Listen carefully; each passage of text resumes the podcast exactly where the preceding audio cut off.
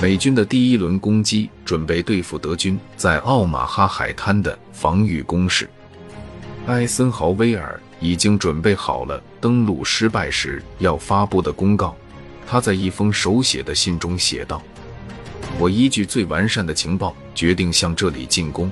如果攻击失败或者出现错误，我愿意负全责。”但在敌人的炮火下，一小群人成功爬上岸，并在英国皇家空军的战斗轰炸机的协助下摧毁了德国大炮。与此同时，加拿大的军队在朱诺海滩登陆。除了在附近的海滩没能挡住英军的零星火力之外，他们没有遭遇到激烈的抵抗。最后，在轰炸中幸存的少数德军终于投降。英法突击队员在第五个海滩登陆。盟军计划让三十二万六千人登陆，在一周之内，每天平均有一万人、三千两百辆车和一点五万吨补给品被运上岸。为了实现这个目标，盟军需要一个港口，但他们决定避开防御太完善的大港，在诺曼底海滩登陆。他们带来了自己的港口，那就是名为桑树的巨型建筑材料。这种材料由一百四十六个混凝土沉箱组成，组合起来长六十一米，重六千吨。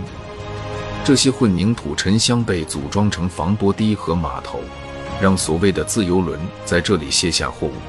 美国造船厂每天交出一艘这种轮船。不到三年，战争工业让美国成为了一个超级强国。美国动员了一千一百万人力来支持战争，其军队如今分散在法国、意大利、北非和亚洲。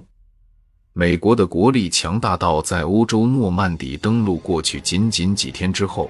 就能在世界另一端的太平洋组建第二支舰队，目的是攻击马里亚纳群岛。这里正在日本的控制之下。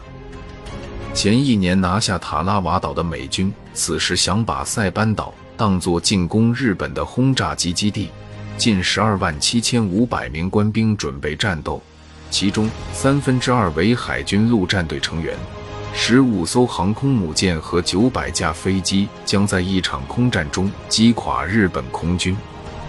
这场战役后来被称为马里亚纳射火机大赛。日本帝国海军也遭遇了致命的打击，日本在塞班岛的防御就此宣告瓦解。但当海军陆战队登陆这座宽近九公里的小岛时，大战最血腥的战役之一就此展开。超过一万五千名美军和至少两万七千名日军飞伤即亡。